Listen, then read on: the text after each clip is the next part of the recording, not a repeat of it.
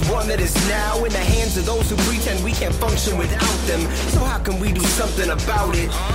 Working hard to get a raise, lifting that wage up. Inflation takes it like a hidden taxation. Manipulated interest rates to give the banks a way to create money with the loans that they're giving out daily.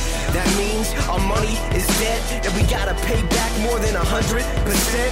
No wonder then why the middle class is going under when the ones above them gotta cover and come to collect. And many have no access to banking, making payments or saving, so more fees are taken. And every day the gatekeepers are trying to stop change. We cannot wait. Welcome to the blockchain. blockchain. Things are about to change.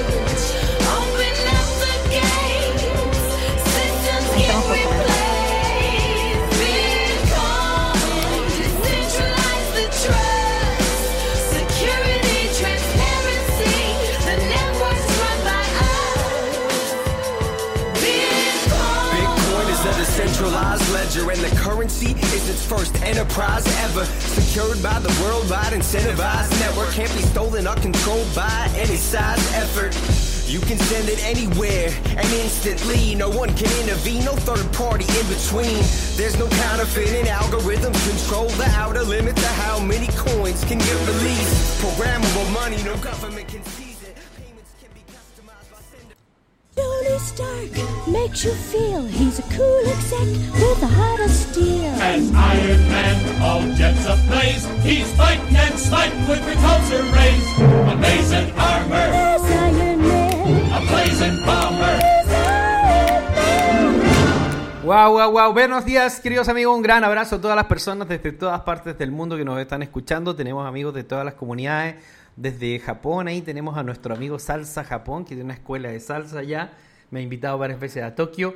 Y tenemos nuestros amigos en Argentina, en España, en Nueva Zelanda, en Inglaterra, por todo el continente americano, Estados Unidos, México. Un gran saludo para todos desde todas partes, desde aquí, desde Criptofinanzas, nuestro gran equipo con nuestros queridos amigos y profesores que también están en línea para que conversemos hoy día de toda la actualidad ah, eh, del, del, criptomercado. Así que un gran saludo. Y por como siempre las damas primero, o sea, este, este es un programa heteropatriarcal, machista, así que las damas primero. Hola Emilia, ¿qué tal? ¿Cómo estás? Todo bien. ¿Ustedes cómo andan? Bien, bien, bien, bien, bien, espectacular. Y ahora los más feos, no, no son más feos, son los más guapos y además los más inteligentes siempre aportando. Así que un gran saludo para nuestro amigo Samuel desde la linda Venezuela. Aquí desde la heteropatriarcal Venezuela. Ay, terrible, yo no sé cómo funciona eso. Eh, además que este es un comunismo tan extraño, porque este comunismo, eh, digamos que le gusta a Joe Biden y el capitalismo, cada vez que un comunista se enoja termina en Nueva York, termina en Francia, termina en la base del mundo capital, una locura, ¿no? Vamos con nuestro querido amigo Saúl.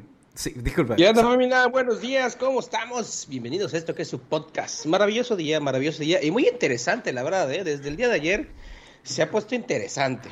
No, no, sin, sin mencionar el tema de la reina, este, que en paz descanse, Sí, ¿no? Todo, Pero todo está muy interesante. Además que un día muy verdecito para los criptomercados y bueno, también, también es sospechoso. Bueno, primero Eh. vamos, vamos con un elemento de conspiración para aderezar esta transmisión y es que ya hace más de tres meses que se rumoreaba que la reina había muerto. Ya, quien no les guste escucharlo alguno o no les guste creerlo, ya, ya había salido esta noticia, la habíamos leído muchísimo y habían comentarios y todo, pero no podían revelarlo porque tenían que hacer muchos arreglos políticos, acuerdos políticos, tenían que ver quién se quedaba con el poder, cómo asumía Carlos y muchas otras cosas, hasta que se decide anunciarlo. Tenemos que avisar además que la reina desapareció de cualquier tipo de presentación hace más de tres meses. Así que es, es muy probable que no haya muerto exactamente el día que nos dijeron, sino que se haya preparado todo este evento porque es muy, muy relevante. Esto es uno de los eventos más importantes que existen en geopolítica a nivel mundial. Recordemos que la reina es la reina de 13 países que representan la Commonwealth, incluyendo Canadá, Reino Unido, Australia, Nueva Zelanda, que tienen un gran poder económico, un gran poder geopolítico en todo el planeta. De hecho, hay un montón de países que están de luto. Es, es tremendo este tema y, y es muy relevante lo que pasa de ahora en adelante, porque además el príncipe Carlos, que, que va a asumir como rey en muy pocos días, es una persona muy cercana a Klaus Schwab, es prácticamente el socio de Klaus Schwab, que es la persona que está liderando el Foro Económico Mundial y este acuerdo para el Gran Reset, para que todas las naciones del mundo pasen a un nuevo modelo. Yo no estoy hablando absolutamente nada de conspiración. Con respecto a la muerte, sí, pero con respecto a todo lo demás, no tiene nada de conspiración. Eh, hay un cambio en el poder y asume Carlos y Carlos es una persona que tiene una postura mucho más violenta y mucho más, eh, digamos, disruptiva que la que tenía ya la reina Isabel, que yo creo que ya no estaba ni, ni en tiempo presente hace varios años, querida amiga Emilia. Mm, Bien, Eh, yo tengo, digamos, este presentimiento, eh, que es una opinión mía simplemente, pero a mí me parece que, que hace ya tiempo quien viene ejerciendo directamente con, digamos, más lo- el trabajo El poder, o, el o poder, más el poder estas negociaciones es. Carlos, claro. Sí, Pero correcto. es una apreciación personal. Me No es, una, por no, no es, no es- no es una apreciación personal. O sea, la persona que está yendo a los meetings políticos, la persona que está presente en Davos, la persona que está presente en el Foro Económico Mundial, la persona que está emitiendo los comunicados respecto de hacia dónde se está moviendo el mundo, es Carlos. Claro, por eso es que los mercados en realidad que yo observé justamente en el momento en que se, se hace público, que es cuando se suele dar esos movimientos en el mercado, ni siquiera la libra se inmutó, o sea, porque justamente los mercados, se- los mercados reaccionan cuando ocurre algo con alguien que tiene eh, capacidad de generar y impacto económico. inesta- algún Claro. tipo de inestabilidad. Por eso también consideramos que muy algo. posiblemente ella murió antes. Esto es bastante común ah, en términos de, cómo actúan lo- los reyes, especialmente eh, los reyes en, Inglaterra, en Reino Unido. Esto es muy normal que hagan cosas así. Y claro, para evitar la inestabilidad se escoge una fecha donde se va a dar el anuncio. Y se escoge una fecha para poder pactar cómo va a quedar el modelo político después de eso. Si esto es, si esto es parecido a Game of Thrones, o sea, alguna gente cree, cree que eso es fantasía, pero la verdad es que Game of Thrones está totalmente basado en la realidad. Claro, las Eh, personas con capital para mover el mercado también tienen informaciones privilegiadas. Si algo sucedió Sí. con anterioridad, ellos ya estaban eh, poniendo sus movidas en su momento. Y tenemos una semana verde, porque es la semana en que vamos a despedir a la reina de Inglaterra. Ha reinado durante cerca de 76 años, 70 años creo. Es una, uno de los periodos de riqueza más grandes de la historia de la humanidad, donde nace la era de consumo, se expanden este modelo, el modelo Fiat, por todo el planeta. Muchas personas consideran que es una gran era de estabilidad y de riqueza en muchos países del mundo, porque se establece un, un imperio que, que lo domina todo y que de cierta manera le dio tranquilidad. Muchas personas vivieron bien y desarrollaron bien su vida durante ese periodo de tiempo, a pesar de que ahora ya odiemos al, al capitalismo y digamos que es lo peor del mundo y, y esté cambiando completamente el discurso y el modelo. Yo no estoy, no estoy en desacuerdo con ninguna de ambas posturas, porque eh, tanto mis familiares como mis amigos, como mi familia, durante los periodos anteriores, eh, la estructura económica les permitió enriquecerse, viajar y hacer muchísimas cosas a la mayoría de la gente que yo conozco. Eh, siempre han habido desigualdad, iban a ver, pero ese modelo funcionaba hasta que reventó por culpa de la excesiva impresión de dólares, la ambición, la corrupción a todo nivel que, que termina de reventar el modelo en el 2008, cuando se imprimen trillones de dólares, no paran de hacerlo y estamos en lo que estamos ahora mientras Michael Burry nos anuncia que, que viene el colapso mundial total, Emi. Sí, he visto algunas de esas noticias. Eh, es bastante curioso, obviamente, porque se está viendo ya la- la- el, el nivel de incertidumbre en los mercados. Eso no creo que se haya disipado, al contrario. Eh, sí hay calmas, digamos, momentáneas, que son típicas de- de cada ciclo que se da. Tanto en los ciclos alcistas hay movimientos de retroceso, hay movimientos de caídas y tanto en los ciclos bajistas hay, digamos, momentos en los que los mercados suben y se muestran, digamos, distintos a lo que es el ciclo dominante del largo plazo. Y en este caso justamente eso es lo que se ha estado viendo eh, en el día de ayer y el día de hoy, con este retroceso que ha tenido el dólar. Es un retroceso que en realidad uno dice, wow, qué retroceso, pero es muy, muy insignificante. No, sí, no es muy respecto de, de la, es muy violen- la pequeño. violencia con la que ha estado subiendo el último año, que brutal. Pero Sí, dejemos sí, no. que, que Saúl nos presente los datos técnicos para que nos comente un poco Bueno. qué está pasando en el mercado, si reaccionó, qué está pasando con la bolsa, Estados Unidos. ¿Qué pasa, Saúl? Pues fue algo bastante interesante. Desde el día ayer, eh, durante toda la, bueno, durante la mañana particularmente con los datos macroeconómicos que tuvimos, sí hubo un poquito de movimiento, hubo un poquito de estabilidad, pero donde se empezó a cocinar bastante, bastante bien fue alrededor de las 9, 8, 9 de la noche del día de ayer hora México, que fue literalmente la zona en que empezó a visitar los precios de 19.260 dólares, que fue el mínimo que fue el mínimo más bajo que se ejecutó mucho antes de que empiece todo el impulso alcista. Cercano a esa hora, yo vi que hubieron datos macroeconómicos de China, mejores datos ec- macroeconómicos de lo que se esperaba. Observé en ese momento que empezó a subir el precio, pero fue alrededor de las once y media, 12 de la noche, hora México, que empezó a dar un empuje muy fuerte, pero muy, muy fuerte el precio, lo cual verdaderamente me sorprendió por completo. La verdad es que me Sí, agarró muy, muy ¿Qué, desprevenido. qué- qué explicación podría tener esto en realidad? Porque no hay tanto optimismo como para que haya esa alza. Ahora, yo creo que puede ser que, que o sea, pensando mal, ¿no? Pensando ah, en términos de Eh. conspiración modeón, que le quieren dar estabilidad al mundo mientras realizan los funerales de la reina Isabel, Emi. No, no sé, ya de sobre eso no puedo opinar, no, Mm. no tengo mucha idea de, Eh. de eso. Yo simplemente lo veo como un rebote técnico, como que no, no, no todo tiene que tener explicación en el mercado y no todo siempre, cada evento lo tiene, simplemente son toma de ganancias, me parece, porque no veo un cambio a nivel fundamental significativo. Es correcto. Bueno, Es también correcto. tenemos que pensar que hace poco lo que yo estuve escuchando es que Powell sí titubeó un poco con respecto al tema de qué tan violentas van a ser las alzas en, en las futuras reuniones y además dijo algo que fue muy relevante y es que podría ser que la inflación esté retrocediendo. Ahora dijo podría, dijo podría, puede ser, o sea, como, como una indecisión que permitió que el mercado haga una especulación optimista de que quizá habría algún efecto positivo con las con las decisiones que se han tomado en las últimas semanas, en los últimos meses. Habla como periodista. Podría, estaría. Eh, yo he estado siguiendo los últimos discursos, no solamente de Powell, sino de otros miembros. De Bullard fue el último que habló. Eh, y en general, eh, también Mester también ha estado hablando.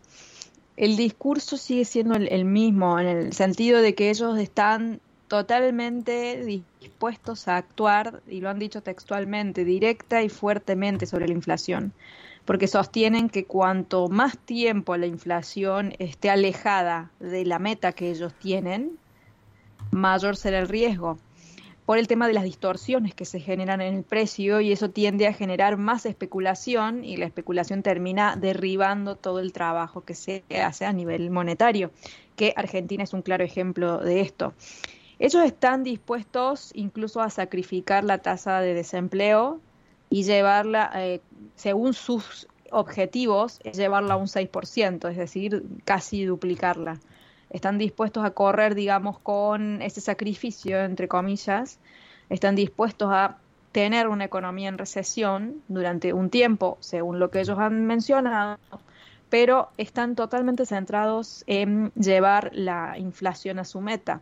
Y Bullard, que fue el último que ha hablado, James. Sí, ¿no? habló hoy, ¿no?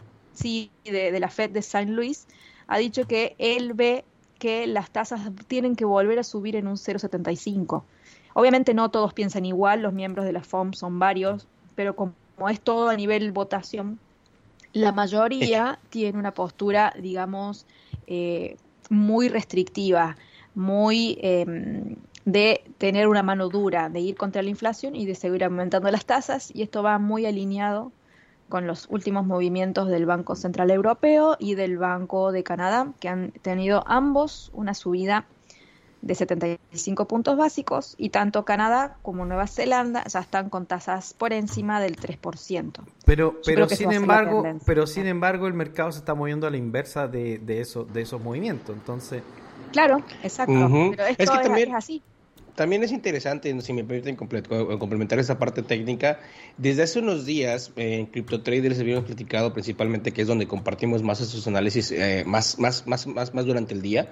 Eh, les había dicho a ellos, creo que también lo compartí en VIP, que existía una divergencia bajista fuerte en el índice dólar y una divergencia alcista muy fuerte en el, en el Bitcoin. No, eh, inclusive ayer durante la tarde les mencionaba a ellos, oiga, no, se- no se me hace extraño, espero un movimiento fuerte, pero no esperaría que fuese este movimiento tan fuerte. Técnicamente hablando, este, este revés ya estaba inclusive eh, condicionado. En un análisis técnico, el último que tuve, les mencionaba que el, el- el nivel hacia el alza condicional en el corto plazo eran los 19.400 y literalmente el precio rompió ese nivel con fuerza, desde ahí despuntó y para buscar la zona cercana a la media móvil de 200 periodos, que es la que generalmente yo busco cuando eh, existen este tipo de movimientos hacia la baja muy fuertes. Eh, ya lo habíamos visto, pero te voy a decir muy sincero, lo que no entiendo, y esa es la parte que creo que Sanma quiere también preguntar, o queremos como que identificar, ¿por qué tanto volumen tan rápido, de una forma tan brusca, pero sobre... Y ahí donde fue... Es, es algo claro, yo, que- yo, ya, yo ya tengo la respuesta clara, Claro, pero, exactamente. pero es una respuesta ya- que está relacionada con, con conspiración. Porque lo que, lo que han hecho es darle estabilidad esta semana para poder anunciar que murió la reina, hacer todo eso y una especie de vacacioncita de- del plan, que el plan no ha parado, que tiene que ver con la destrucción de la economía mundial Ah. y van a seguir violentos, violentos, violentos después de esto probablemente. Claro. Eh, de hecho, Sí, Michael yo también Burry tengo la anunció... respuesta, pero desde otro punto también. Dale, dale, dale. sí, Dale, dale, todas, para las, eso todas, estamos. las, todas las respuestas, por supuesto, son válidas porque todas desencadenan y terminan en lo mismo, digamos. Pero la respuesta que yo puedo dar desde un punto de vista económico, financiero, digamos lo que es la especulación financiera puntualmente, es eh, una toma de ganancias luego de tantas subidas del dólar. Se decide, obviamente, todos los fondos que están eh, en largo toman la ganancia, el precio llegó puntualmente a una resistencia que era crítica, propia del algoritmo de la tendencia alcista, ahí se produce el rebote y el tema es que cuando al mismo momento, en el mismo punto, se producen todos esos rebotes bruscos, son, y, eh, son digamos, em, inyecciones de liquidez junto con lo que es el cierre de las operaciones para tomar beneficios. Todo coordinado porque son los mismos fondos los que actúan de una sola vez en un mismo momento.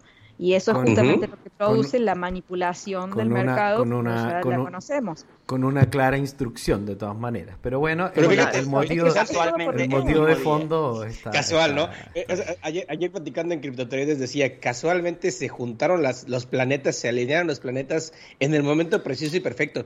Y, co- y- y correspondiendo a lo que comentas tú, Emi, saludos a Especulador, que en la mañana fue el que dio el dato en CryptoTraders. Eh, aparentemente el siguiente viernes va a ser el vencimiento de los contratos institucionales en relación a futuros de Bitcoin.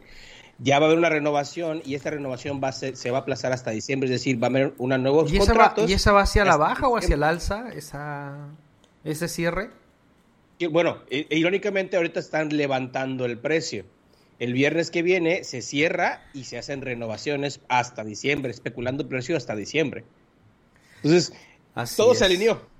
Como- de to- como de que- todas maneras, en el Sí. mediano y largo plazo, nuestras predicciones no están, no están distantes. El criptomercado está teniendo un éxito increíble, imparable, a todo nivel. Estamos viendo cómo están avanzando los grandes monstruos del criptomercado, como Binance Labs, el mismo Binance. De hecho, nosotros hemos visto cómo están presentes ahora en México. Se vinieron con todo. Yo voy a tener una reunión con ellos la próxima semana. Eh, está el mismo Solana con todo el rollo, las tiendas, las cosas.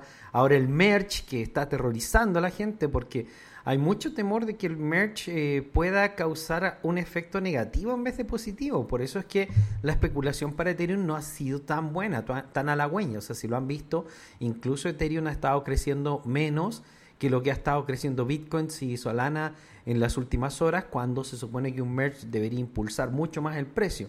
Pero hay mucho temor de que esto cause algún tipo de inestabilidad técnica, Samuel. Así es, lo que pasa es que también puede ser otro caso que es que se está migrando a otras tecnologías y por eso la, la especulación está bajando. No es mi fuerte, pero eh, tendría sentido que lo del merch, como dices tú, tenga un, un efecto negativo eh, a mediano plazo. Ya Emi había comentado esto en unos podcasts atrás, ¿no? Porque para el proceso de Ethereum 2.0 necesitas muchos, muchos pasos y eso Sí. mientras las demás redes van adelantando sus tecnologías y sus ofertas. Lo que pasa es que existe un rumor hoy día en, en cripto Twitter, para variar, donde, donde básicamente el rumor consiste en que el merge podría llevar a fallos técnicos que nunca había tenido Ethereum y que realmente no sabemos qué efectos pueda tener en el mercado y esto está causando no un temor, no un pánico, porque no, no hay una fiebre de ventas, pero tampoco hay una fiebre de compras, es decir, que los que se quedan con lo que tienen, se quedan con lo que se tienen. Y de hecho, en el caso de Ethereum, eh, son muchísimas las wallets que tienen más de 10 millones de dólares hoy día en Ethereum. Eh, ya, eh, no son tantas las wallets pequeñas que están guardando Ethereum. Lo- la- las wallets que contienen el 70%, no me acuerdo qué porcentaje exactamente es eh, de Ethereum, son todas muy, muy, muy violentas, muy grandes. Alguien tiene mucho ruido en su, en su micrófono. Emi. Eh, bien, yo lo que he estado viendo con respecto a Ethereum este último tiempo, bueno, la fase previa al merge se, se publicaron, digamos, una fase intermedia que se llama Bellatrix, que esa ya pasó, y ahí es donde se empezaron a generar problemas que antes no hubo, pero que según lo que he estado siguiendo a los desarrolladores principales, digamos, de la red, que sería fácil, según ellos, de Resolver, arreglar. resolver. El tema, claro, de resolver, exacto. Eh, ¿Qué es lo que pasó? Em, una gran cantidad de nodos, representan casi el 20%, no estaban listos para realizar esa migración. Es decir, que falta una, cantidad significativa de nodos que puedan alinearse en ese momento. Y eso generó que varios bloques se rechazaran. Es decir, operaciones que se estaban haciendo, que se introducen dentro de un bloque, quedaron rechazadas y no pudieron finalizarse de forma positiva. En este caso, la tasa de error fue de un 10%, cuando antes era de un 5, 0.5, si es que mal no recuerdo los números. Entonces era muy, totalmente superior a, a la falla que se podía tener. Entonces, que esta práctica, este ensayo arroje ese error, es eso puntualmente lo que a mí me parece que ha generado, digamos, este revuelo de dimes y diretes. Hay que ver obviamente cómo es que se logra solucionar esto, todavía es una fase de, de prueba, digamos, Bellatrix. Claro, Así que nosotros, nosotros Hay que estamos, seguir eso. Nosotros ta- estamos observando que el paso hacia Ethereum 2.0 todavía es un, es un gran tramo que va a tomar por lo Sí. menos dos años, que esto está recién empezando. Esto lo acaba de entender la gente y por eso la especulación para Ethereum no ha sido todo lo positiva que se creía. Además, eh, básicamente lo que se indica es que con estos cambios que se están haciendo ahora y el pasar a POS, el día que se pase a POS, se puede producir una, una inestabilidad terrible y hasta podría caer el precio de Ethereum violentamente. O sea, hay mucho temor que haya un sentimiento negativo en el mercado, haya un impacto negativo por, para Bitcoin, si más encima una, una inestabilidad técnica que podría producir muchos efectos negativos. La noticia positiva de la cual titulamos el, el- el día de hoy era el, el tema de los 4,3 trillones de dólares, Samuel.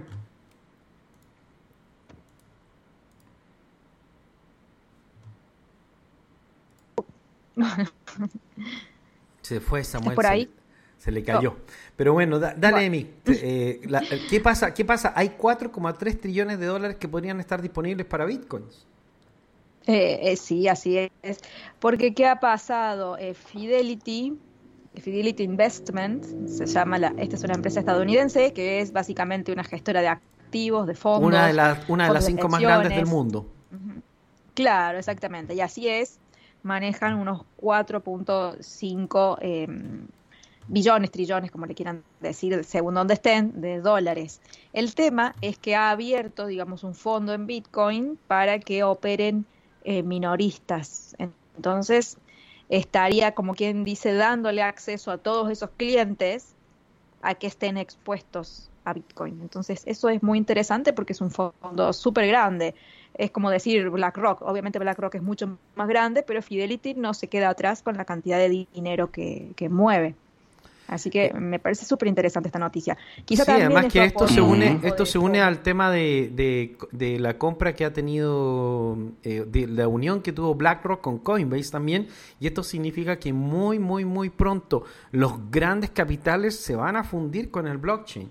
No estamos hablando de una semana, yo creo que estamos hablando de un No. año, dos años más o menos, en que esto se convierta en una tendencia muy grande, pero ya están preparando todo el ambiente.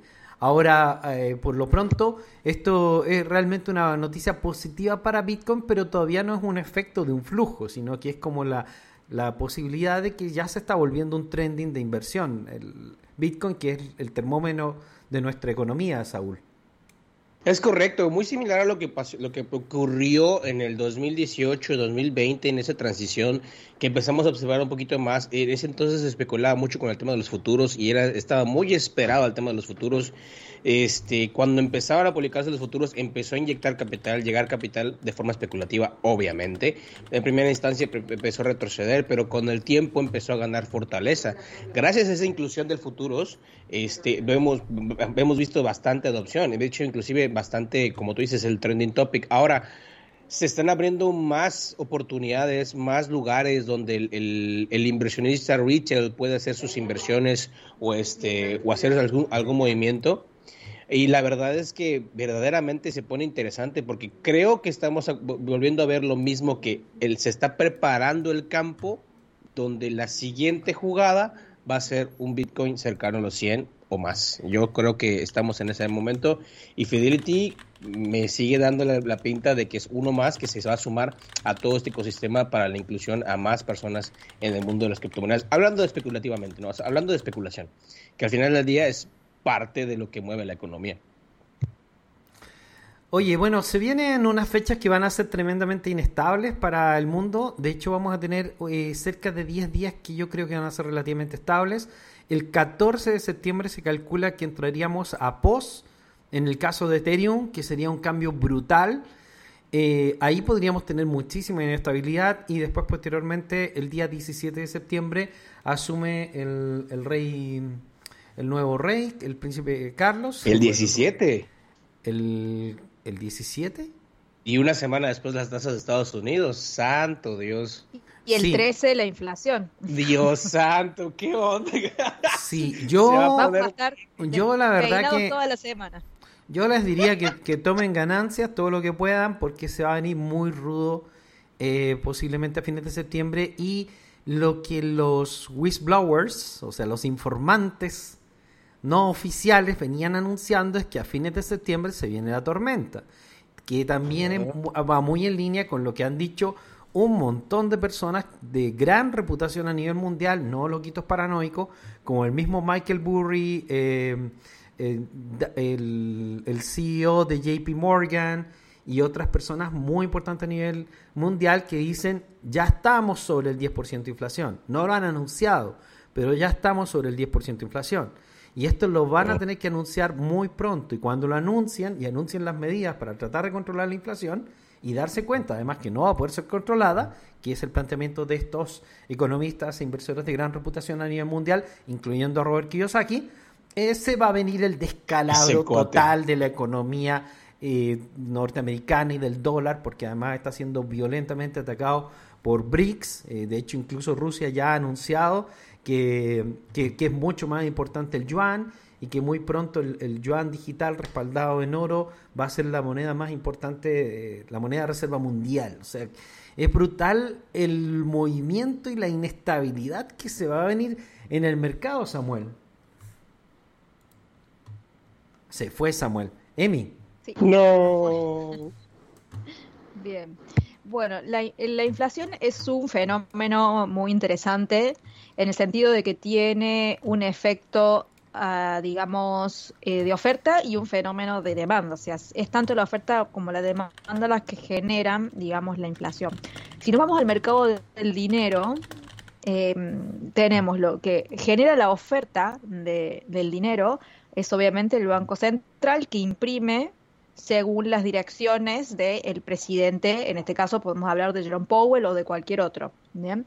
Entonces, ellos pueden tratar de controlar la oferta monetaria, pueden regularla según su antojo, porque así es que lo hacen. Ahora están desesperados por recortar algo que ellos mismos incrementaron. Recién estamos con el tema de subida de tasas. Vamos a ver cuando se implemente el QT, que en realidad es lo opuesto al QE que han estado haciendo durante mucho tiempo, que es básicamente sí. la, la venta de bonos. Cuando esto se haga de forma masiva, ellos van a poder controlar la oferta. Ahora, la inflación que se genera por parte de la demanda, esos no lo pueden controlar porque no está bajo su eh, jurisdicción, por así decirlo. Y lo que es la inflación ya estructural a nivel mundial tampoco. O sea, todos los problemas que se generan por cuellos de botella, por todo lo que es la cadena de suministro y los conflictos geopolíticos, todo eso no lo pueden controlar. Ellos tienen solamente una variable. Es por eso que yo calculo que estas personas que mencionabas vos, que obviamente son muy eh, conocidas en este, en este mundo de las inversiones, tienen esa opinión, porque se ha generado un mundo en el que la demanda de los dólares ya no sería tan grande. Si hay países que ya no están queriendo transar con el dólar como moneda oficial, entonces hay parte de esa demanda que ya no está. Entonces, ¿qué tan restrictivos deberíamos ser con la oferta para poder compensar eso? Esa es la pregunta que yo me haría, a nivel económico hablando. A nivel Estamos, monetario. estamos en una guerra financiera donde nosotros somos los que estamos en la trinchera. O sea, los que, los que son afectados somos nosotros, Cañón. los ciudadanos de la calle. Estamos viendo gran cantidad de problemas, inestabilidad financiera económica en todos los países del mundo, incluyendo, bueno, todos los países que, que nosotros tenemos, a pesar de que algunos están muy sumergidos en el tema de la política, lo que más está afectando son estos movimientos financieros y este impulso del cambio de modelo hacia la desde la sociedad de consumo hacia un modelo ecológico que tiene muchas palabras bonitas pero que suena muy muy complejo y también con mucho un muy alto nivel de control. Además, eh, em, Alemania ha anunciado que prácticamente ya no están en recesión, que están en recesión, que es inevitable que esta recesión traiga unos efectos colaterales brutales. Eh, Reino Unido también ha anunciado algo similar, también ha anunciado y ha indicado que es muy posible que, sea, que haya una gran pérdida de trabajos durante el año 2023, que era lo que veníamos más o menos anunciando, y que eh, este va a ser un invierno, pero brutal, brutal, brutal. Están hablando de que es muy posible que eh, los hogares no puedan calentarse, eh, e incluso en Suiza están anunciando que cualquier hogar que esté por sobre 19 grados de temperatura podría hasta ser multado, porque va a haber que eh, va- van a tener que tener una violenta, eh, digamos, estructura para poder ahorrar gas y para poder ahorrar energía, porque Europa no tendría energía para poder pasar este invierno, Emilia. Sí, y vi puntualmente una noticia que Vladimir Putin, él me hace la música de fondo, eh, ha dicho Ándale, que falta música. Claro, obviamente, hay que musicalizar. En el caso de que Europa tome medidas de poner precios de tope, digamos precios máximos al petróleo o al gas, ellos van a cerrar totalmente el grifo. No quieren que se establezca, no quiere, perdón, Vladimir Putin que se establezca eh, precios máximos. O sea que el conflicto sigue y seguramente en cualquier momento el suministro que- será cero. Es que nadie puede decir cuáles son los precios máximos. Eso, eso ya no sé qué tipo de, de mercado es, pero no es un mercado, es un mercado donde hay personas que pretenden controlar, igual como han invadido países. No, no me parece que, que sea muy lógico. El presidente Es que, serbio realidad- afirmó. Sí. No te, no te digo, eh, porque acá en Argentina el tema de los precios máximos se implementa. Sí, pero en un mercado local, no, no en el mercado internacional. No, no, no, obviamente. No, por eso lo quiere hacer Europa dentro de, de Europa particularmente. Y lo que Putin no quiere es eso. No, no, Pero no. La, el- fijación de precios es que Europa no le autoriza a los países de Europa comprar gas a un precio más alto a cualquier potencia extranjera para que no llegue el, el gas desde, eh, desde Rusia indirectamente. Pero esa geopolítica es un cuento porque en realidad el objetivo principal es la propia destrucción de la economía europea y eso ya suena a cuento. Pero mira, escucha lo que dijo el presidente de Serbia. El presidente serbio afirma que Europa podría enfrentarse a un invierno polar. Dijo exactamente esto. Sin los gasoductos rusos, Serbia se enfrentaría entre 8 y 12 horas de cortes de electricidad diarios declaró el presidente del país, Alexander Vucic, en una, re- en una rueda de prensa conjunta con su homólogo turco, Recep Tayyip Erdogan. El otoño no será fácil y el invierno será aún más duro, recoge la cadena RTC. También dijo que sin la compra de gas en mayo y junio, Serbia se sumiría en una total catástrofe que podría incluso colapsar el país.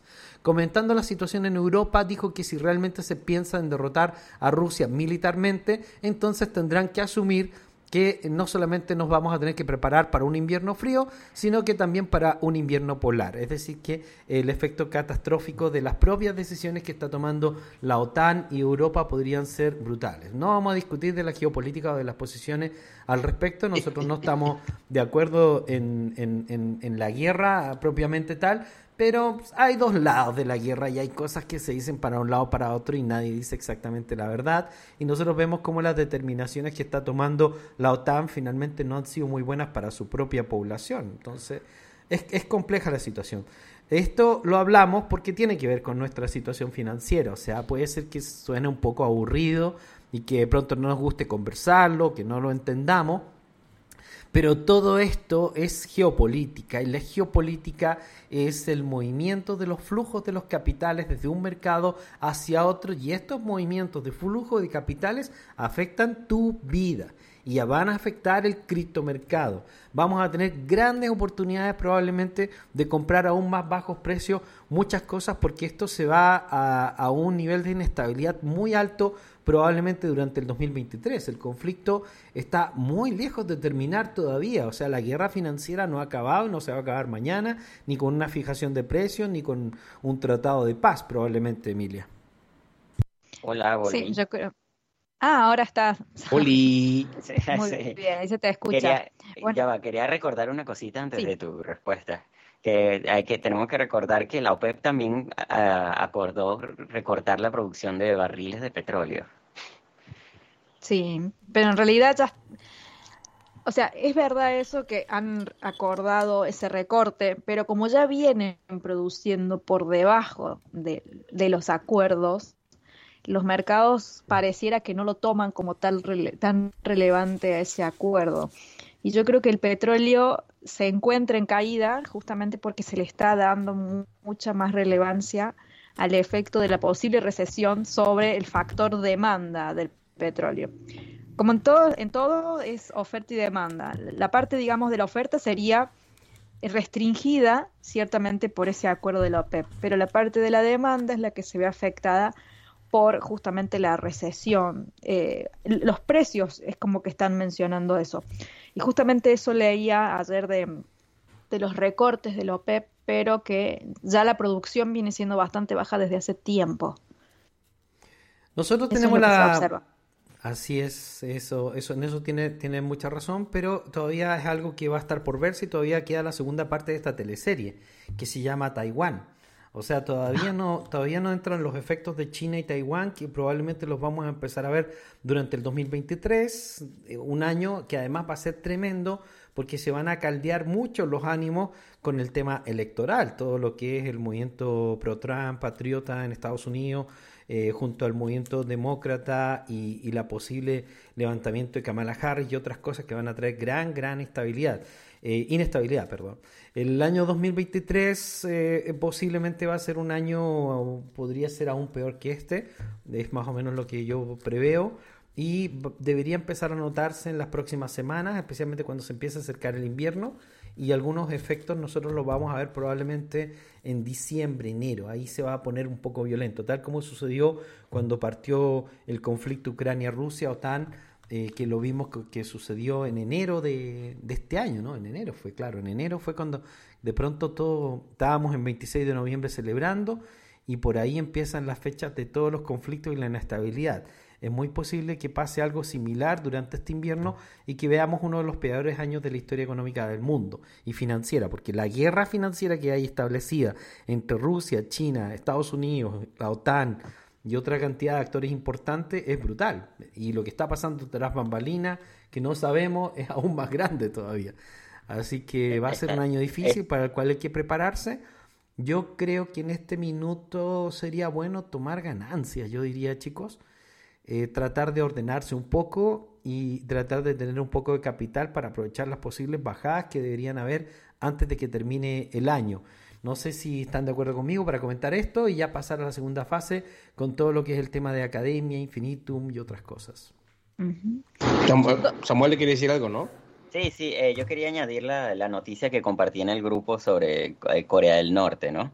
Aprovechando que el año que viene viene el midterm y todo, to- todas las cuestiones electorales, donde vimos a Trump eh, hablando con Kim Jong-un para, para tranquilizar los ánimos, eh, Corea del Norte acaba de modificar sus leyes para poder hacer eh, lanzamientos nucleares sin aprobación del Congreso de, manera preventiva, ¿no? Todo esto viene junto con lo de Taiwán, todo de China, de todo lo relacionado, que también podría caer para el año que viene. Entonces yo estoy de acuerdo con lo de la toma de ganancias y prepararse para, para lo peor. Dos cositas tengo yo. Una, sí, es, es bueno mantenerse líquido para tener mejores posiciones, en mejores precios. Y dos, hay una idea muy buena que es con todo este drama, porque ya no armamos una serie para publicar en Solflix. Tanto drama. Hagamos una novela y listo. La subimos ahí. No, es que no es justo, no es justo, Emilia, no es justo. Nadie puede competir contra la ridiculez que es la vida real, la verdad. entre, entre- entre los, fal- Ay, no. entre los falsos atentados de Argentina y los, las falsas invasiones y los falsos políticos que dicen que trabajan a favor de, de sus pueblos pero hacen todo lo contrario, ¿quién puede competir? Pues, ni una comedia siquiera. Pero bueno, vamos a ver de qué se trata todo esto. Queridos amigos, yo creo que en este periodo de tiempo lo que uno tiene que hacer es construir. O sea, cuando el tiempo está malo y cuando viene una tormenta, lo que uno tiene que hacer es preparar un refugio. Entonces, parte de la idea y de los conceptos de preparar un refugio es crear empresas, es construir, es hacer cosas, es moverse, para no estarse lamentando cuando vienen los malos tiempos. Los malos tiempos ya están aquí, pero se van a poner aún peores. Eh, parte de todo eso se trata nuestra educación, de poder prepararse para tiempos difíciles donde va a haber mucha turbulencia, especialmente por el alza de las tecnologías, de la inteligencia artificial, que va haciendo cada vez más difícil que nosotros obtengamos dinero en el mundo del empleo. Para eso nosotros hemos creado entonces un montón de proyectos que nos ha ido muy bien con ellos en esta etapa, porque primero nos fue un poco, un poco mal con eso. Per- perdón que me estaban marcando. Y, eh, y entonces lo que nosotros tenemos en este minuto es un... Perdón que me están marcando y no me dejan.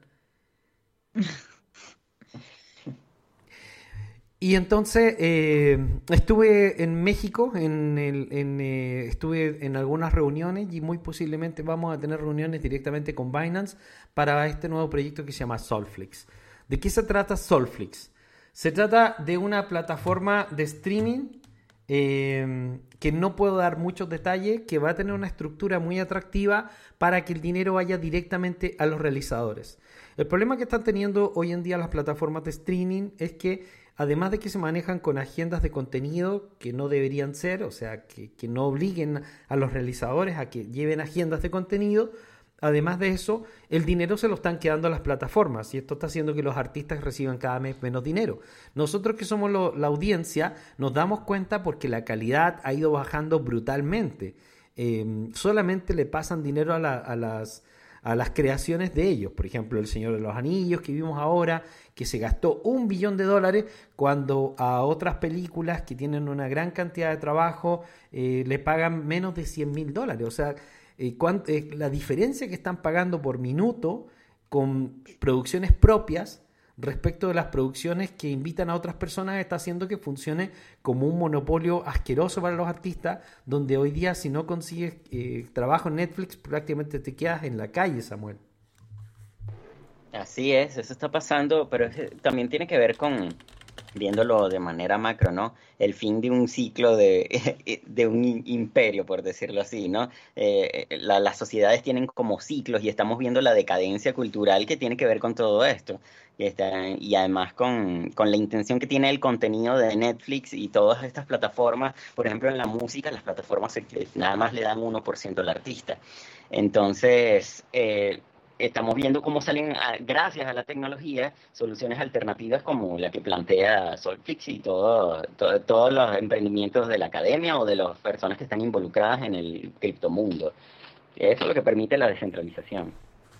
La, la- la academia ha, ha sido partícipe de lo que fue la creación de Infinitum Revolution. Yo fundé Yoton Yo Studios en los Estados Unidos, en Texas, junto a mi socio Peter Wax.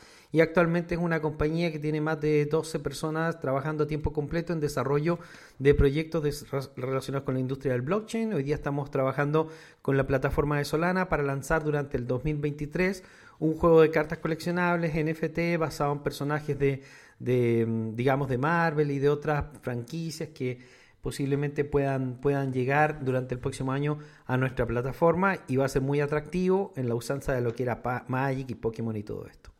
Solflix eh, es un segundo proyecto que está trabajando esta misma compañía, donde básicamente lo que queremos hacer es que se crea un token, que es un token de gobernanza, y que este token genera ganancias directamente para los artistas, porque en realidad nosotros estamos viendo muchos problemas con los contenidos en línea eh, y la digitalización ha servido para crear grandes monopolios, o sea, en vez de que para que la Internet nos ayude a resolver los problemas de la mala distribución del capital, que, que es una de las críticas de- del, del modelo durante muchas décadas, eh, ha servido para eh, seguir agrandando esas diferencias. Y hoy día nosotros vemos monstruos del capitalismo como Google, Facebook, Twitter, Apple, eh, Amazon, que realmente es prácticamente imposible competir con ellos. Es demasiado poder, Emilia. Sí, aparte, vuelta a vuelta hay noticias de que se enfrentan a diferentes juicios por monopolio. Es permanente eso, en muchos países. Eh, y por supuesto, eh, cuando el mercado se torna tan monopólico, la competencia no es algo, digamos, que sea accesible para cualquiera. Se pueden, ah, y obviamente los mercados monopólicos traen consigo, primero, la manipulación de un montón de información y segundo, que pueden cobrar absolutamente lo que quieran y eh, se tornan en precios que a veces para ciertas personas son impagables. Así que el hecho de que haya, digamos, una puerta abierta para mm, que otras empresas que traen otra innovación, que traen otro foco, puedan directamente entrar en este mercado, me parece súper interesante para descomprimir justamente este, estos sectores. Y lo, y lo más relevante, eh, Samuel, respecto de esto, es que finalmente para esto es la descentralización. Porque el problema que nosotros tenemos con el blockchain y con la descentralización es que es una falsa descentralización, donde las herramientas no van finalmente a los usuarios, sino que la mayoría de los proyectos se crean para que las personas especulen sobre el valor de un token, manipulan los precios y finalmente de lo único que estamos hablando es de si obtenemos ganancias de corto plazo. Y en realidad lo que la sociedad tiene que buscar es formas de descentralizar los contenidos de manera que todos puedan participar y todos puedan obtener ganancias. En el caso Solflix, todos van a poder tener ganancia, incluso los actores, los directores, los escritores van a poder tener ganancias independientes dentro de una misma producción. Y, y para eso es lo que nos debería servir el blockchain, no solamente para especular, eh, eh, Sa- Saúl. Es correcto. Desafortunadamente nuestra, nuestra formación primaria siempre ha sido, o es decir, lo que nos han vendido, y voy a decir información primaria por Facebook y redes sociales, eh, ha sido especular para ganar. Y eso es el objetivo que la gente en estos momentos tiene. Y para poder alcanzar esto que tú platicas, bueno, ya hemos pasado por mucho y creo que la comunidad que nos sigue constantemente ya tiene este concepto bastante arraigado en sus mentes, porque ya lo ha visto de forma personal, pero hay muchos afuera que lo que están buscando es eso, eh, la especulación. Yo creo que debe ya de salirse eso de nuestras mentes, no es que sea malo especular, pero como tú dices, es que hay que empezar a construir. Y creo que Solfix, no, no creo, estoy seguro que Solfix y lo que es el proyecto Infinity Revolution es un muy buen punto de partida y va a ser el, yo creo que es el punta de lanza para toda la comunidad que vea que, verdaderamente conviene mejor construir cosas que aboyen a la descentralización más que especular con su precio. Sinceramente, eso es lo que yo rescato de todo esto, lo primero que rescato y que de verdaderamente me queda fascinado. Más que, más que nada, esto yo creo que va bastante bien encaminado y también más que nada no, no, no hablo solamente de nosotros, sino que la industria blockchain tiene que abandonar un poco todo este rollo de la pe- especulación. Por ejemplo, en, en el caso de Terra nos dábamos cuenta que Terra no tenía ningún valor excepto la especulación de que su moneda eh, generaba un interés descomunal respecto de lo que ofrecían los bancos o los fondos de inversión, Emilia. Y si te das cuenta, Sí. finalmente no había nada detrás. O sea, la gente solamente la compraba porque creía que podía ganar mucho dinero con la moneda estable. Y eso no es blockchain. No, simplemente eso es un, un grupo de personas buscando de dónde sacar más, más rédito y eso eh, se lo, se lo dejamos a un grupo pequeño de personas que están permanentemente analizando, digamos, en dónde meterse, pero, pero no representa a lo que va blockchain. Yo creo que va mucho más profundo. Esto simplemente ha sido una fase de descubrimiento, es propio del mercado que estamos, que está recién empezando, que está, digamos, gateando o aprendiendo a gatear. Eh, es obvio que esto eh, fue positivo más allá de, de los problemas que generó porque nos permite primero conocernos a nosotros mismos frente a un mercado descentralizado. Aparecieron muchas fallas que obviamente nos han dado la oportunidad de ir buscando soluciones, pero yo creo que realmente la tecnología blockchain va mucho más allá y tiene que ser algo que sea amigable con el usuario, que la persona use blockchain y que ni siquiera se entere que la está usando, que es ahí cuando se va a dar la real, digamos, masiva adaptación y que ofrezca productos que sean para todos, que sean interesantes y que realmente marquen la diferencia con el mundo centralizado que tenemos hoy. O sea, que haya una real diferencia, que haya acceso y que Claro, sea porque- con costos bajos y fácil de usar. Porque finalmente el blockchain lo que va a terminar logrando, en la medida que vaya desarrollándose y evolucionando en forma inteligente, es el fin de los monopolios, porque no puede seguir existiendo plataformas tan monstruosas que al final lo absorben todo, porque no tiene sentido, porque la gente no tiene empleo, porque se empiezan a apoderar de todo. O sea, ¿cuántas compañías han quedado sin trabajo por culpa de Amazon? Sí se han creado algunos trabajos, pero los que ha destruido son infinitamente más que los que ha creado. Pasa lo mismo con Google, con Apple eh, la violencia con que atacan en los mercados, el monopolio, el control de los medios de comunicación, que finalmente no dan oportunidad a otros. En el blockchain esto no sucede porque de alguna manera u otra permite a todos participar, no solamente a un puñado de personas que se quedan con todas las ganancias. Cuando nosotros todos seamos dueños de la tecnología, y dueños de las ganancias y de los beneficios que produce la tecnología, es cuando realmente vamos a tener una sociedad más justa y, vamos a ser más ricos y vamos a poder vivir mejor. Yo creo en que el blockchain puede ser una buena solución para el modelo político económico finalmente cuando avancemos de este modelo blockchain inicial, especulativo, de bajo nivel, lleno de scammers y gente que no tiene muchos escrúpulos, hacia un modelo más, más rico que realmente ofrezca soluciones a problemas cotidianos, como, como en esta idea de, de Solflix, donde yo estoy tratando de buscar un modelo donde los beneficios del modelo no sean para la compañía solamente, sino que sean para los artistas, para los que proveen contenido, para todos. El mismo problema que está pasando dentro de YouTube. O sea, tú haces un video en YouTube eh, y, y, realmente el 99% de los ingresos se los lleva a Google, a pesar de que eres tú el que aporta el contenido. Eso no es justo en, de ninguna forma. Y, y, y, entonces lo que nosotros tenemos que hacer es aprender a pensar.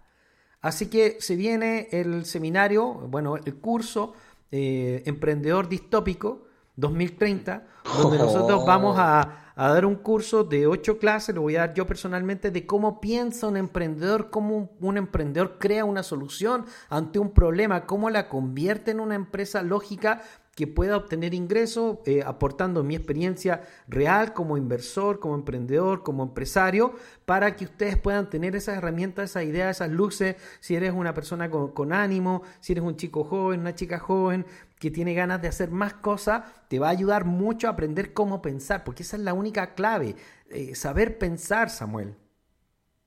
Así es, todo lo que describes es muy acertado, porque ¿cómo se le llama al sistema político que acapara todos los medios de producción? Eh, no es más que el comunismo, ¿no? Y eso es lo que se representa a manera digital con todo lo que es Amazon, Netflix y esta tecnología que, que tenemos Sí, que algunos lo definen, algunos lo definen como, como un neocomunismo digital, ¿eh? algunos lo definen así.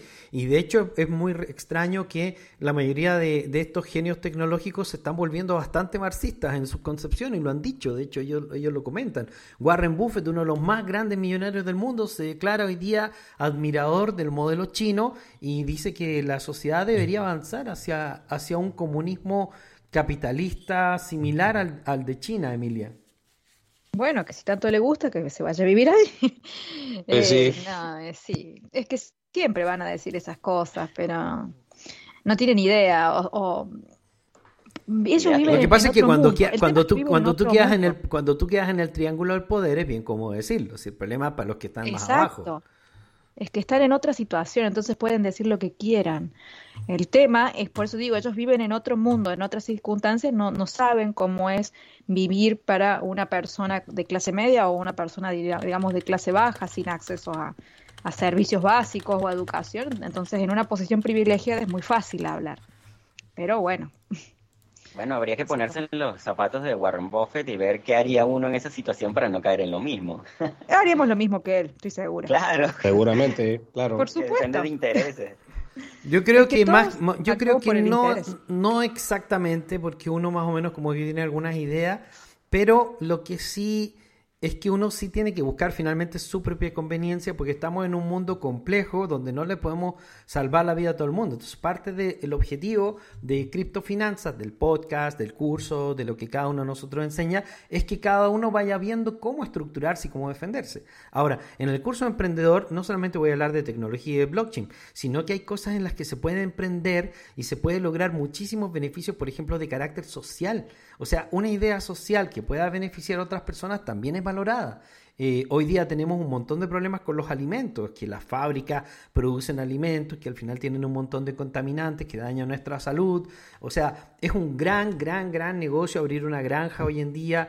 Eh, hay algunos países donde es más difícil, incluso eso lo están combatiendo, pero eh, se puedan producir alimentos más sanos para las personas. O sea, las personas están buscando soluciones porque tienen un montón de problemas y las personas que pueden resolver problemas eh, realmente se pueden defender muy bien en esta sociedad, Saúl.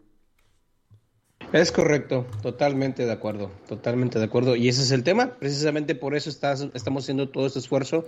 No, no lo quiero llamar esfuerzo, estamos evocando nuestras energías o la energía particular y su especialidad particular de cada uno de nosotros, principalmente para esto, para que tengamos esta información y podamos aprovecharla de la mejor forma, porque es el momento. Tú ya lo dijiste, es momento de construir, pero para construir tienes que pensar, y, y- y rescato esa palabra porque me lo, voy a, me lo voy a adueñar con tu permiso, tienes que pensar correctamente. Y es algo que actualmente es muy difícil poder siquiera pensar, ya no hablar de forma correcta, sino al menos pensar por uno mismo. Eso ya es muy complejo, no sé qué opinan los demás.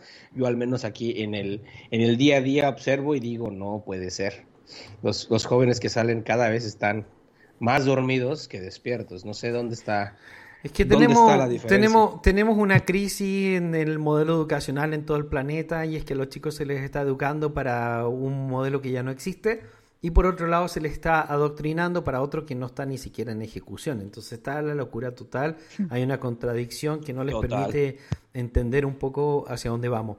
Lo que yo te puedo decir y te puedo garantizar y te lo puedo jurar, te lo puedo firmar, es que el mundo va a ser Internet. El, el 100% de todo se va a convertir en digital en cierta forma. Espérame, espérame. Nos- ¿Puedes nosotros-? Voy a poner aquí las bocinas y repite esa parte para que todos te escuchen, por favor. Porque por más que les digo, nomás no entienden.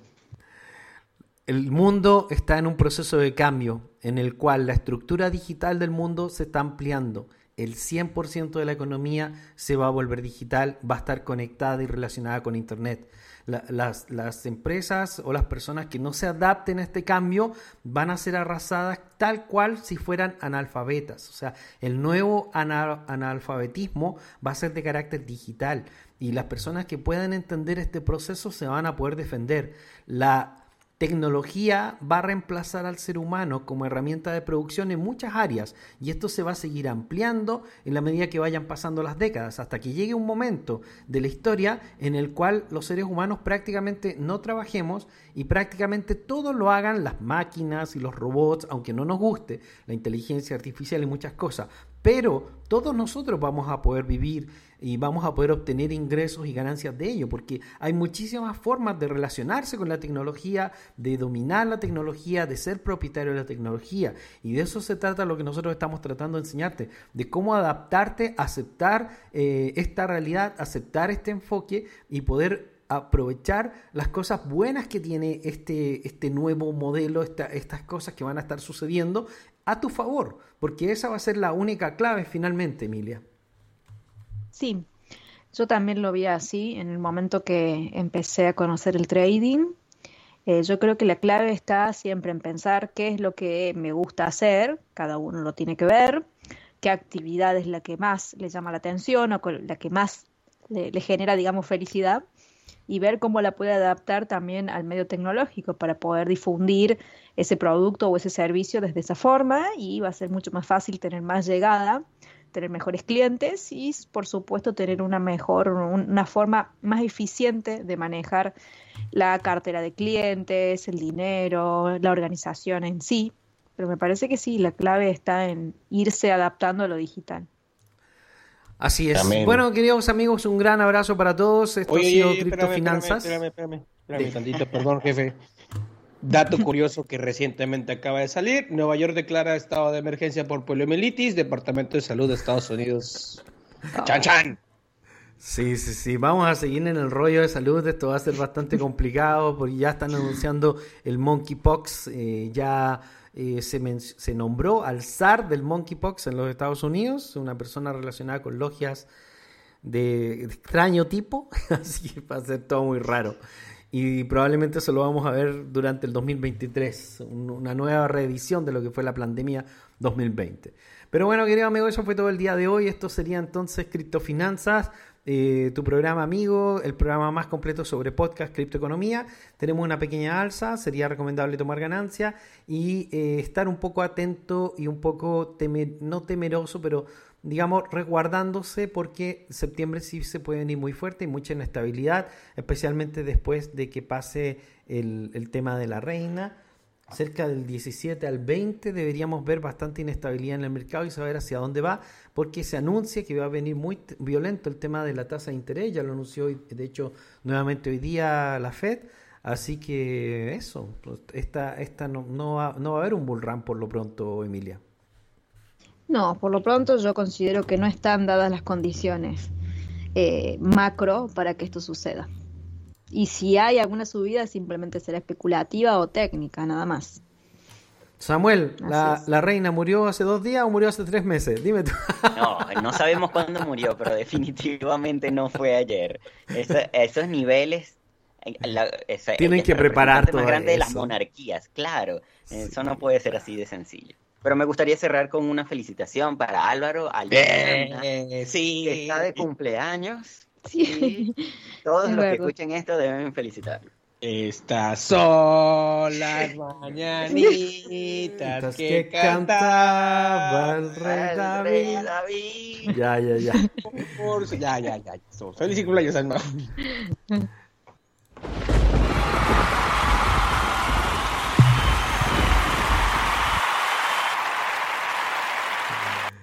Bueno, queridos amigos, eso sería todo entonces desde Criptofinanzas. Nos vemos en el programa 30. Hemos hecho ya 30 programas, no lo hacemos habitualmente, pero lo puedes encontrar siempre en la plataforma Spotify, donde gratuitamente estamos compartiendo nuestra visión de lo que está pasando a nivel mundial. Un gran saludo para todos. Chao Emilia, chao Samuel, chao Saúl. Nos vemos. Bye, Hasta la bye. próxima. Chao a todos, que anden muy bien. Chao.